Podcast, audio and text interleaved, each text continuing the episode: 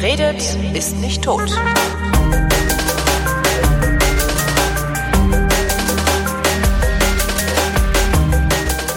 Willkommen zum Geschichtsunterricht einer Koproduktion von Verindt und Deutschlandfunk Nova und von DLF Nova aus Köln zugeschaltet. Wie immer Matthias von Hellfeld. Hallo Matthias. Sei gegrüßt, mein Lieber.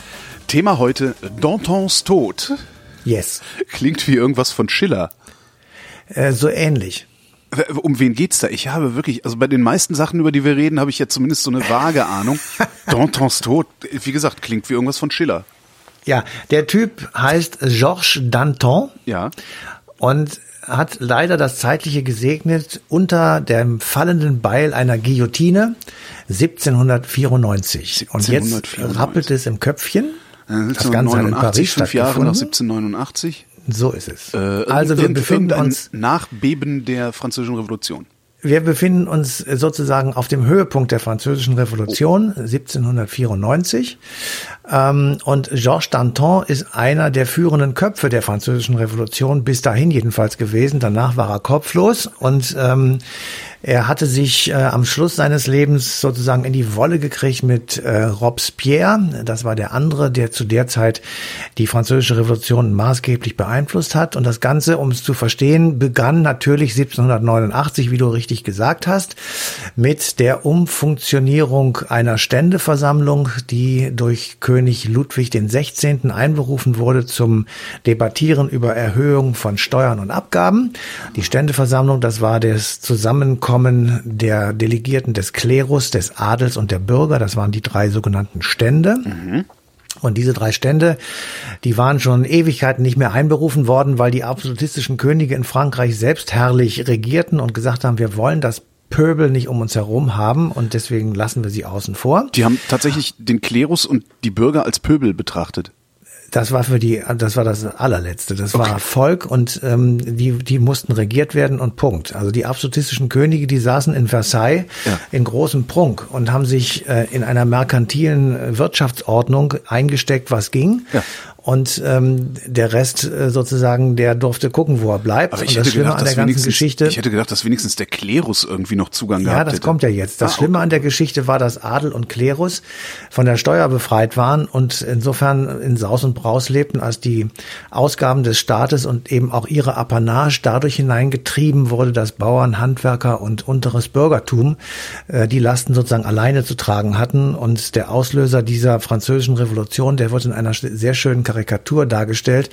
Da siehst du ein abgemagertes kleines Bäuerlein ähm, über eine über einen Feldweg gehen mit so einem Spazierstock und ähm, also sieht ganz schrecklich aus der arme Junge und auf seinen Schultern sitzt ein fetter äh, Adliger und ein noch fetter Klerusangehöriger mhm. und die haben jeder ein Fass Bier in der Hand und ein Würstchen und all solche Dinge und ähm, der der Bauer der arme Mann sozusagen der muss das alles bezahlen so und ähm, vorher waren die Franzosen in den äh, amerikanischen Unabhängigkeitskrieg verwickelt gegen England. Die waren ja beide so Streitmächte um die Kolonien. Mhm. Und es ging ja in Nordamerika um die Befreiung von der englischen Kolonialherrschaft. Und ähm, Washington und Co. hatten in Frankreich dann um Hilfe gebeten. Und die Franzosen haben sich überlegt, ja, das ist eigentlich gar nicht so schlecht dann können wir den Engländern dort, wo es ihnen jetzt richtig wehtut, mal eins auswischen und wir unterstützen den Aufstand gegen sie. Und äh, das hat er auch gemacht mit dem Ergebnis, dass viele französische Soldaten letzten Endes dann auch in Amerika waren, äh, dort hörten, wie die Amerikaner über die Engländer dachten und wie sie sich befreien wollten. Das kostete eine hohe, äh, es kostete sehr viel Geld und hatte als zweites den Effekt, dass die Soldaten zurückkamen und eben diese Gedanken schon im Kopf hatten, die dann ein paar Jahre später in Frankreich eben auch auf den Straßen zu hören waren. Deswegen hat die Armee ähm, relativ schnell ähm, mit der Revolution mitpaktiert und den König im Stich gelassen sozusagen. So und ähm, weil der also kein Geld mehr hatte, musste der König die Stände einberufen, die als äh, wesentliches Machtmittel in der Hand hatten, eben die Erhöhung von Steuern und Abgaben beschließen zu müssen. Das konnte der König nicht einfach so alleine machen. Mhm. So, und dann kamen die also alle schön nach Frankreich, ange äh, nach Paris angehoppelt. Und als sie dann da waren und versammelt waren, kam der König zu ihnen und hielt eine Rede. Und diese Rede war für die meisten Delegierten jedenfalls sehr enttäuschend, weil sie hatten gehofft, dass er Reformen ankündigen würde. Das tat er aber nicht.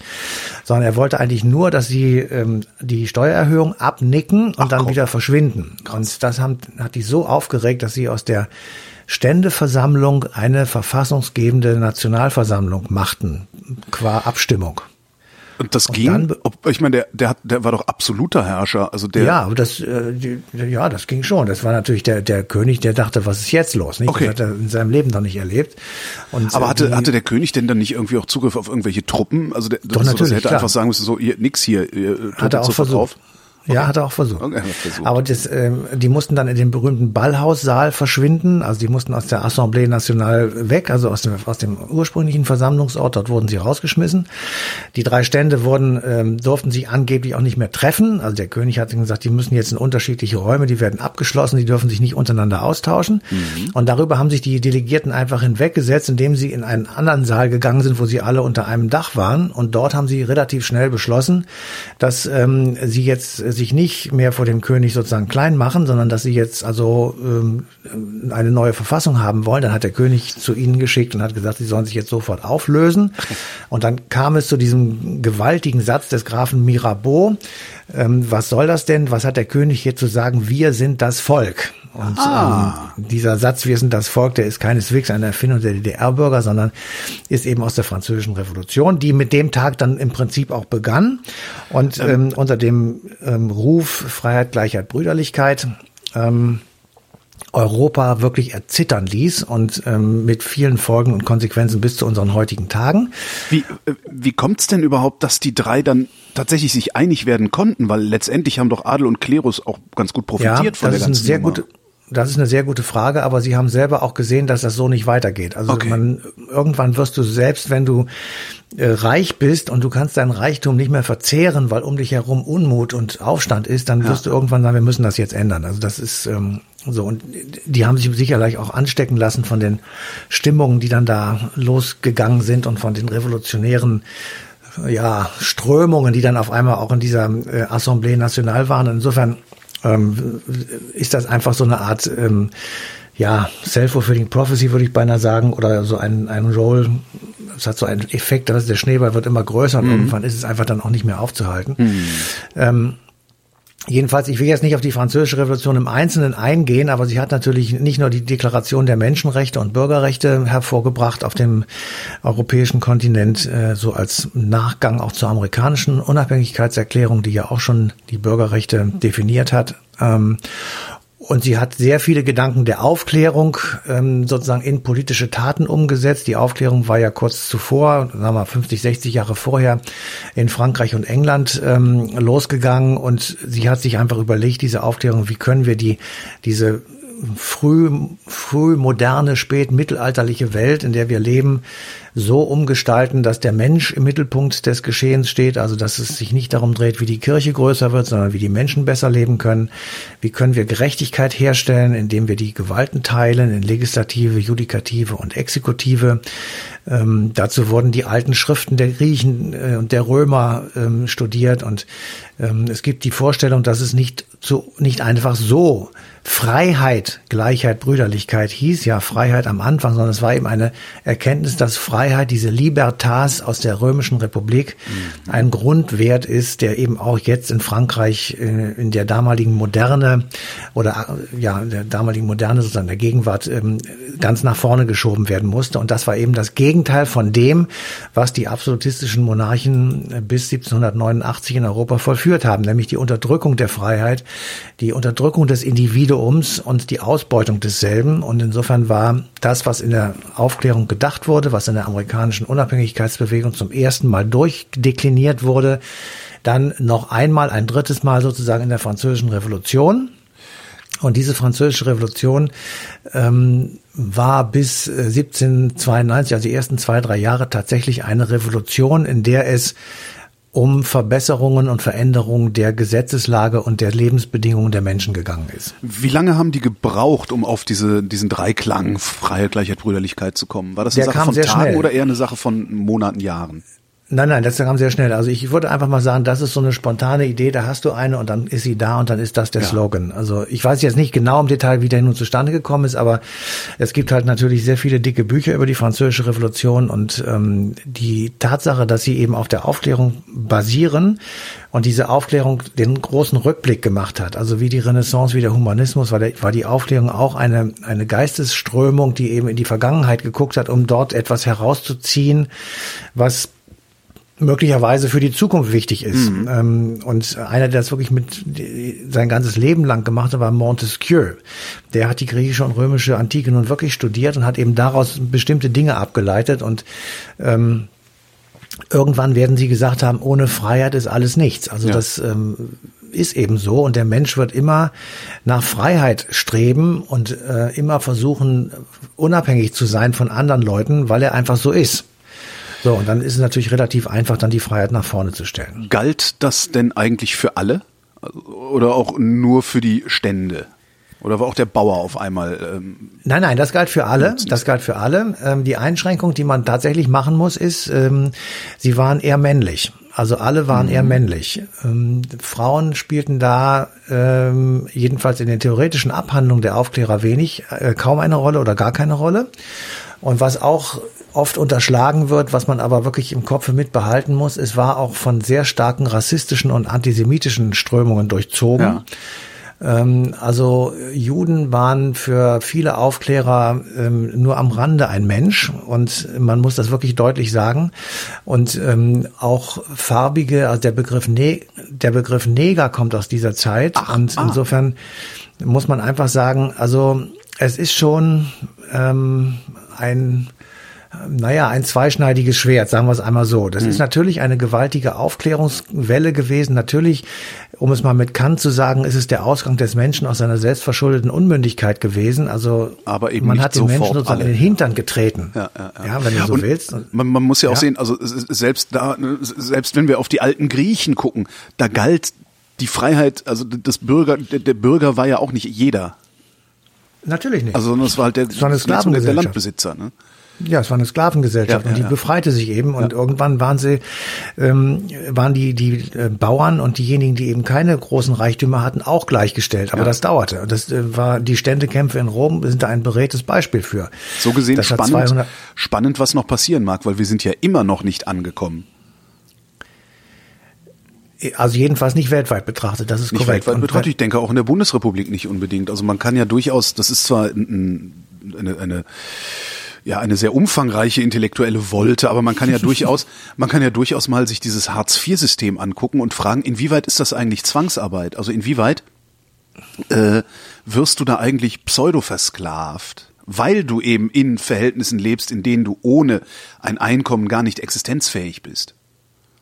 Also das wird ja. irgendwann wird sowas auch noch diskutiert werden. Nicht jetzt, ja, aber das wird nicht jetzt genau. Werden. Das ist tatsächlich auch ein anderes, also ein bisschen anderes Thema ist es, finde ich jedenfalls schon. Und natürlich ist das äh, mit den Menschen so. Es ist eine Entwicklung und äh, die wird Eben. irgendwann ähm, wird man sagen, wir sind jetzt an einem bestimmten Punkt, aber ob das der Endpunkt ist, das weiß ich nicht. Und das äh, nicht. werden wir dann sehen, äh, wenn wir noch ein paar Jahre weiterleben. Aber wir hoffen was. Ähm, Genau. Aber in der Französischen Revolution, um dann nochmal drauf zurückzukommen, war sozusagen die ersten zwei, drei Jahre tatsächlich gezeichnet dadurch, dass eben eine Unmenge von Gesetzen gemacht wurden, dass die Kirche zurückgeschraubt wurde auf ein erträgliches Maß, dass also die Trennung von Kirche und Staat vollzogen worden, dass die Besteuerung der äh, Adligen und des Klerus durchgeführt wurde, dass also insofern Gerechtigkeit in gewissem Sinne tatsächlich ein, ähm, also Einzug hielt. Mhm. Gleichzeitig war die französische Revolution von außen bedroht, weil die absolutistischen Monarchen in äh, Europa natürlich keine große Freude an den Vorgängen in Frankreich hatten. Und ähm, als dann also König und Königin enthauptet wurden äh, mit dem Kampfruf Vive la République, ähm, muss man schon sagen, war das natürlich für die Nachbarn in Europa ein großer Schock. Und in Frankreich selber, und damit kommen wir jetzt zu Georges Danton, um den es ja natürlich eigentlich geht, in Frankreich selber, also im Inneren der Revolution sozusagen, hat sich nach einer gewissen Zeit das Ganze äh, durch den äußeren Druck und auch durch innere Widerstände durchaus sozusagen radikalisiert. Also es gab dann Diskussionen in der Nationalversammlung, ob man nicht äh, in, in gewisser Weise die Freiheit außer Kraft setzen muss, um sie zu gewinnen. Das ist eine Diskussion, die man ja auch in anderen Zusammenhängen hat. Muss man nicht, um Demokratie zu machen, zunächst einmal die, die Demokratie diktatorisch durchsetzen. Ähm, also im Grunde genommen nicht demokratisch handeln, um dann hinter die Demokratie zu haben oder in diesem Falle die Freiheit oder die Revolution oder was immer an Werten dort zur Rede stand. Mhm. Und ähm, da gab es wirklich heftige Diskussionen und ähm, ganz vorne an die, in diesen ähm, Diskussionen war eben ich sag mal, das fand in den Jakobinerclubs statt, in, äh, natürlich auch in der Pariser Nationalversammlung. Was sind eigentlich Jakobiner? Ähm, Jakobiner sind diejenigen, die am Anfang diese Revolution getragen haben, die, ähm, sag mal, sowas wie eine, ja, intellektuelle Vorhut der Revolution sozusagen okay. waren und die ähm, mit diesen Jakobinerhüten durch die Gegend zogen und sich daran auch erkannten und im Grunde genommen zunächst einmal radikale Intellektuelle waren, die natürlich, also in, im damaligen Sinne radikal, heute würde man das vielleicht ein bisschen anders sehen, aber damals war das eben sehr radikal, was sie dachten. Und, und deren Chef hieß Jakob oder warum haben die sich so genannt? Ja, fast. also der Name Jakobiner oder Jakobiner Club oder ähm, Ort, wo sie sich trafen, bezog sich auf einen Versammlungsort, nämlich das Jakobinerkloster Saint-Honoré in oh, Paris. Mhm. Und daher kam das und sie waren eben zu erkennen an diesem Mützchen, das oben so einen kleinen Wiener Widerhaken hat sozusagen. Und ähm, insofern ähm, waren sie einfach weithin sichtbar und erkannten sich eben einfach auch. Und mhm. in, in, die hatten Clubs, im Grunde genommen waren das so wie äh, als Student geht man abends in irgendwelche Kneipen, wo halt Studenten sitzen, da sind die auch hingegangen zu so etwas und haben dort geredet und geredet und geredet und daraus ist dann irgendwann halt diese äh, revolutionäre Stimmung entstanden und die haben das dann weitergetrieben und im, im Prinzip ist so ab 92, 93 kippt diese Revolution für eine gewisse Zeit in eine Terrorherrschaft, weil man also dann mit wirklich mit massiver Gewalt gegen all jene vorgeht, die also der, Nation, der französischen Revolution sozusagen im Wege stehen, selbst wenn sie es gar nicht taten. Und das wurde immer, immer weiter radikalisiert. Am Schluss dieser Zeit ähm, ist es nur noch notwendig, dass man vor einem Tribunal erscheint und die fünf oder sechs, die da sitzen in dem Tribunal, die müssen nur überzeugt sein, dass man schuldig ist, dann wird man hingerichtet. Klingt ein bisschen wie also, Stalinismus, ja. Das war im Prinzip sowas ähnliches, ja, das hat man äh, damals natürlich so nicht genannt, klar, aber im Prinzip war das tatsächlich, es war extrem brutal. Ja. Und da kommt auch die hohe Zeit einer Erfindung des Dr. Guillotine, nämlich der tritt also irgendwann da auf in der Assemblée Nationale und sagt, also hätte eine ganz wunderbare Erfindung gemacht, nämlich eine Hinrichtungsmaschine, bei der der Delinquent allenfalls den Hauch des herunterfallenden Beiles spürt, also eine Art Windzug, ansonsten sei er auf der Stelle tot. Galt als und, humane Tötungsmethode. Natürlich. Und insofern äh, stellte er, hauptsächlich war sie sehr effektiv, weil das ging also ratzfatz. Das ging, ja. ähm, hobel die Katz, wurde, waren die Köpfe ab. Und diese Dinger wurden also an jeder zweiten Ecke in Paris aufgestellt. Und mehrere Wochen lang äh, sind da über 1000 Leute am Tag äh, umgenietet worden. Und das hat natürlich weltweit sozusagen oder zumindest mal europaweit für Entsetzen gesorgt und die Leute von der Revolution wieder abkehren lassen. Ähm, also die meinetwegen in Deutschland waren oder die in äh, Spanien oder sonst wo saßen und sagten, das ist eigentlich eine tolle Idee, was sie da machen. Aber da, wo sie sozusagen diesen Terror auf einmal aufzogen, da äh, war dann also die, ich sag mal, die Unterstützung natürlich etwas geringer und das Entsetzen sehr viel größer. Und insofern kommt dann jetzt auch Georges Danton ins Spiel, weil er gemeinsam mit Maximilian Robespierre zu denjenigen gehörte, die also diesen Terror jedenfalls in gewisser Weise auch akzeptiert haben und gesagt haben, wir müssen das jetzt tun, um die Revolution zu retten. Und ähm, auf der anderen Seite war er aber nicht ganz so brutal wie Robespierre und er sagte, wir, wir müssen auch versuchen, die Leute sozusagen wieder zurückzugewinnen und ihnen die Chance zu geben, sich zu ändern. Und also war so ein bisschen das Weichei, sagen wir es mal, ja. mit einem modernen Begriff. Und das brachte ihm eine Anklage ein wegen zu großer Nachlässigkeit sozusagen gegenüber den Feinden der Revolution. Und dann äh, kommt es zu einem Gerichtsverfahren, in dem also der rhetorisch sehr, sehr versierte Danton äh, die Möglichkeit, die letzte, die er hat in seinem Leben nutzt, um einfach nochmal eine Anklage zu führen gegen diese Brutalität, die dort äh, im Namen Robespierres und im Namen einer französischen Revolution, die eigentlich dann keine mehr war, äh, Einzug gehalten hat. Und das nützt ihm aber alles nichts und er wird dann hingerichtet. Ähm, und damit ist ähm, sozusagen ein Prozess in Gang getreten oder der letzten Endes dann auch dazu führt, dass Robespierre dann auch hingerichtet wird, weil ähm, irgendwann die Menschen in Paris sagen, also das geht so nicht weiter, wir können jetzt hier nicht jahrelang den anderen immer die Köpfe abschlagen. Ähm, jetzt müssen wir mal an den Urheber dieses äh, Übels gehen und dann war eben irgendwann auch Robespierre selber dran. Und in diesem Zusammenhang und diesen Tagen äh, entsteht dieser weltbekannte Spruch, ähm, die Revolution frisst ihre Kinder. Ah, daher kommt das. Der kommt daher und ähm, weil Danton natürlich ein überzeugter Anhänger der französischen Revolution war, das ist ja überhaupt keine Frage. Ähm, aber diese ähm, Brutalität, mit der dann eben auch gegen die eigenen Leute vorgegangen wird, gegen angebliche Abweichler, gegen mhm. Heretiker, sagen wir es mal so, ähm, das hat dann schon auch tatsächlich für großes Entsetzen gesorgt und ähm, als Robespierre hingerichtet worden war, ähm, begann sozusagen diese Revolution, das war auch 1794, in eine etwas, ähm, ich sag mal, gemäßigtere Phase einzutreten, weil sie sich dann darum gekümmert haben, die Revolutionäre, dass Frankreich nach außen hin verteidigt wird, weil also natürlich die europäischen Großmächte ähm, darauf erpicht waren, äh, die Monarchie in Frankreich wieder einzuführen ja. und diese erste Republik zu zerschlagen, weil Frankreich ein bedeutender großer Player in Europa war und äh, wenn der sozusagen umfällt und ähm, die Monarchie dort kippt, dann ist das wie so ein Dominoeffekt mhm. und äh, sie befürchteten in Preußen und in Wien und in Spanien, in Madrid und in Russland am Zarenhofe in St. Petersburg natürlich, dass das alles irgendwann den ganzen europäischen Kontinent in Flächenbrand setzt und insofern begannen dann sehr schnell die berühmten Koalitionskriege gegen Frankreich und bei diesen Koalitionskriegen gegen Frankreich taucht eben dann ein kleiner korsischer äh, General auf namens Napoleon, der fünf Jahre nach dem Tod von Georges Danton, nämlich 1799, die Revolution in einem Husarenstreich ähm, die Macht übernimmt und dann äh, in bekanntem Maße über Europa hinwegfegt.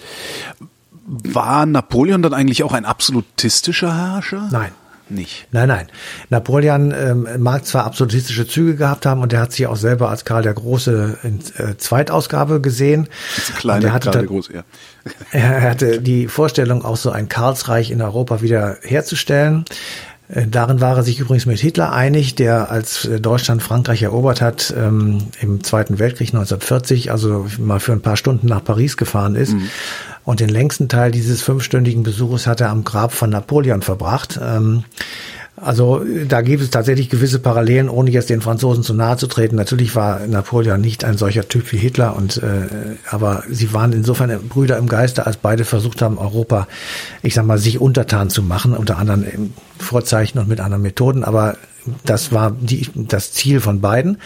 Aber Napoleon war kein absolutistischer König alleine deshalb nicht, weil er äh, die Werte der französischen Revolution tatsächlich äh, übernommen hat, akzeptiert hat und verteidigt hat. So also ein Beispiel, als er sich selber zum Kaiser krönte, ähm, war sozusagen der, der Akt, der viel wichtiger war. Nach der Kaiserkrönung ist er also in einen Seitenraum gegangen und hat dort ähm, auf die Verfassung der französischen Revolution geschworen und hat gesagt, dass er diese eben verteidigen werde.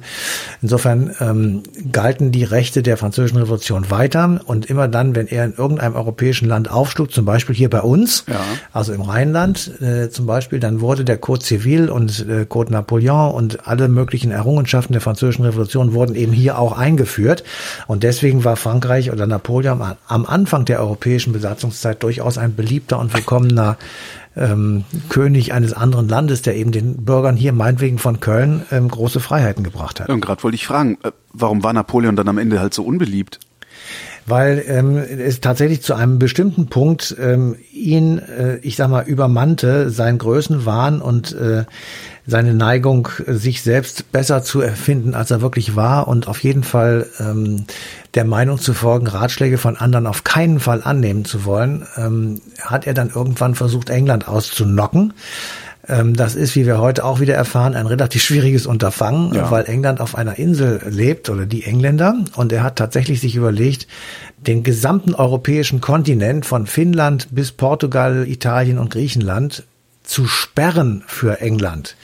Das ist die berühmte Kontinentalsperre, die 1810 ähm, oder sogar noch ein bisschen früher 1808 verabredet wird, gemeinsam mit dem russischen Zaren.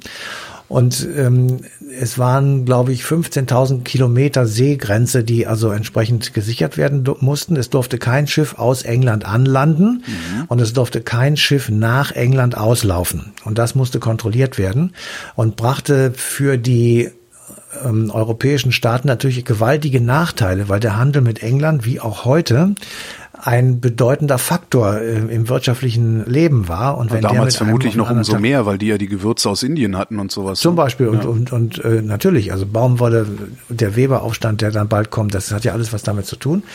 Ähm, also die, die, im, der Import von Baumwolle zu günstigen Preisen.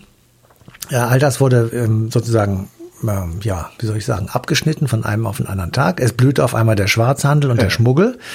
Also in Norddeutschland oben an der Küste, da lebten die Leute dann davon mit kleinen Jollen, die 40 Kilometer rüber zu rudern geradezu, mhm. um äh, Handel zu treiben. Und irgendwann merkte Napoleon, dass das also schwierig wird und dass die ähm, Soldaten fremder Länder äh, nicht so richtig kontrollierten und dass das also lückenhaft war. Und dann fing er an, die Länder zum Beispiel Portugal, die an der Küste lagen, auch zu besetzen ähm, und dort französische Soldaten zu stationieren, die diese ähm, Kontinentalsperre gegen England überwachten. Und das brachte ihn zunehmend in den Ruf, ein Besatzer zu sein. Aha. Und als dann äh, der russische Zar so unter dieser Kontinentalsperre gelitten hat, dass er 1812 äh, einseitig seine Möglichkeiten wieder öffnete und englische Waren ins Land ließ, ist der Mann in Paris explodiert und hat gesagt, dieser verdammte Zar, den zeige ich jetzt, wo der Hammer hängt. Und dann ist der Mann 1812 im Sommer mit 600.000 Mann angeblich, mit der sogenannten Grande Armee, ähm, zu Fußen auf dem Rücken seines Pferdes nach Moskau geritten. Das ist eine ganz schöne Strecke, finde ich, von Doch. Paris nach Moskau. Ist ein halbes Jahr unterwegs wahrscheinlich, ne? Und naja, es war ein bisschen schneller da, weil er nämlich im Winter 1812 dort fast erfroren wäre, ähm, weil die Russen ähm, das ähnlich gemacht haben wie später auch Stalin, einfach das Land aufgemacht haben und sich weit hinten ins noch unwegsamere Gebiet zurückgezogen mhm. haben und im Grunde genommen gar nicht gegen ähm, Napoleon gekämpft haben. Und als er dann in Moskau ankam, stand die Stadt in Flammen und äh, die Russen hatten die Stadt selber angezündet. Und ähm, dann hat er gesagt, okay, dann schicke ich jetzt dem Zaren ein Friedensangebot. Das wurde gar nicht beantwortet. Und dann hat er gesagt, okay, ich muss jetzt zurück, weil mir wird's hier zu kalt. Und auf dem Rückweg ist er tatsächlich immer in die Falle gelaufen und hat ähm, schwerste Verluste ähm, hinnehmen müssen. Also es waren ganz furchtbare Metzeleien, Hinterhalte und Partisanenkampf im Grunde genommen dem er nicht gewachsen war. Und damit war sozusagen äh, aus dem Überbringer der Botschaft der französischen Revolution ein Besatzer und ein Brandstifter Europas geworden. Und dagegen hat sich dann tatsächlich eine zweite Welle der, des Widerstandes gebildet und die beiden Schlachten an der Stadttor und vor Leipzig, die berühmte Völkerschlacht, mhm. die im Oktober 1813 stattgefunden hat und dann eben die Verbannung ähm, nach Elba in relativer Nähe zum europäischen Festland und die Rückkehr Napoleons mit der Schlacht von Waterloo ähm, 1815. Interessant übrigens, dass der Ort Waterloo heißt und vermutlich ABBA dafür verantwortlich sind, dass wir alle Waterloo sagen. Okay, ganz, dann nehmen wir witzige, Waterloo. Ganz witziger ähm, Nebenaspekt. ja, das stimmt. Diese Anglizismen gehen zu schnell über die Lippe. Also Waterloo. Und aber wir wissen, was gemeint ist. Und ähm, dann wurde er nach St. Helena verbannt, wo er dann 1821 gestorben ist. Also insofern äh, hat er einen Wandel durchlebt ja. und ähm, hat diesen europäischen Kontinent natürlich trotzdem nachhaltig beeinflusst, weil überall dort, wo die französischen Truppen waren, ist eben auch die Idee der französischen Revolution angekommen und das hat eben entsprechend in den Ländern auch Nachhalt ja. gehabt. Ich hatte immer gedacht, man hätte sich von einem Diktator befreit, sozusagen. Ich, dass, das, dass das letztendlich. Ja, das haben viele auch so gesagt am Schluss, aber okay. am Anfang war das nicht so. Am Anfang war er sozusagen derjenige, der, äh, du musst dir das vorstellen, wenn du mal so im Jahr 1800 in Deutschland äh, herumläufst, das waren ganz viele kleine Territorien und Territorialherren, mhm. ähm, die lose zusammengefasst waren. Die waren in diesem heiligen römischen Reich deutscher Nationen und sie hatten einen Kaiser, den keiner kannte und äh, sie, sie waren im Grunde genommen so, lebten so vor sich hin. Die Franzosen haben immer gesagt, die Deutschländer. Und ähm, Napoleon hat gesagt, ähm, ich will das linke Rheinufer haben als äh, Ostgrenze Frankreichs. Und damit mussten natürlich all die deutschen Territorien, die auf der linken Rheinseite gelagert waren, vor allem preußische, ähm, die waren dann konfisziert und waren auf einmal französisch. Und ähm, da musste natürlich irgendwie ein entsprechender Ersatz her, also musste irgendwie ausgeglichen werden. Das ging dann im berühmten Reichsdeputationshauptschluss ähm, mit der ent völligen Enteignung der katholischen Kirche. Und ähm, deren Ländereien wurden dann Preußen gegeben als Ausgleich für die Verluste auf der linken Rheinseite. Und die Deutschen wurden dann von Napoleons Gnaden zusammengefasst in einem deutschen Bund oder in einem Rheinbund, Entschuldigung. Und äh, das fanden die erstmal die Menschen ganz gut, weil diesem Rheinbund galt dann, jedenfalls da, wo es äh, akzeptiert wurde, die französischen Ideen. Mhm. Und das änderte sich eben erst, als man merkte, okay, man ist hier auch irgendwie Aufmarschgebiet. Also irgendwie geht es eigentlich gar nicht um äh, das Leben von uns hier, sondern ehrlich gesagt darum, dass wir französisches Protektorat sind. Und dann änderte sich das eben und dann äh, schlug das um und ähm, der, der Anlass war tatsächlich dann 1812 der Zug nach, ähm, nach Moskau, ähm, der dann für Napoleon wirklich desaströs endete und der Nimbus der Unbesiegbarkeit war dahin. Und dann Aber trotzdem haben sie ihn zurückgeholt, ne? Nein, sie haben ihn überhaupt nicht zurückgeholt. Der ist zurückgekommen. Ach. Naja, er, ist, er hat die Schlacht äh, bei, bei Leipzig verloren. Ja. Er wurde verbannt. Er Genau. musste den Laden verlassen. Und Genau. dann wurde er nach Sankt, äh, nach Elba, äh, Ja. auf die Insel Elba verbannt. Und ja- von dort ist er nach ein paar Monaten wieder zurückgekommen und ist triumphal in Paris einmarschiert. Der König, der dann äh, in der Zwischenzeit re regierte, musste fliehen. Und er hat eine, also blitzschnell eine, eine Armee zusammengestellt und ist dann während der Wiener Kongress, also die Nachkriegsordnung schon diskutiert wurde in Wien, ähm, nochmal losgezogen und hat dann Also er hat sozusagen geputscht. er hat geputscht. Ah, und okay. äh, da, dann hat er die, die Schlacht von Water, Waterloo, Waterloo. Waterloo ähm, verloren. Und da, da kommt, ich wollte, es wäre Abend und Blücher käme, also wo die Engländer eben auf die preußischen Truppen gewartet haben Hm. und er dann tatsächlich kam, der berühmte Blücher, und dann äh, die Schlacht gegen Napoleon gemeinsam gewonnen wurde. Matthias von Und Hellfeld. dann wurde er endgültig, Entschuldigung, bevor ich ich, dachte, fertig. gehe, und dann wurde er endgültig verbannt. Matthias von Hellfeld, vielen Dank. Bitteschön. Und euch, wie immer, Dank für die Aufmerksamkeit und der Verweis auf den 1. April 2019, denn da läuft die passende Ausgabe Eine Stunde History auf DLF Nova.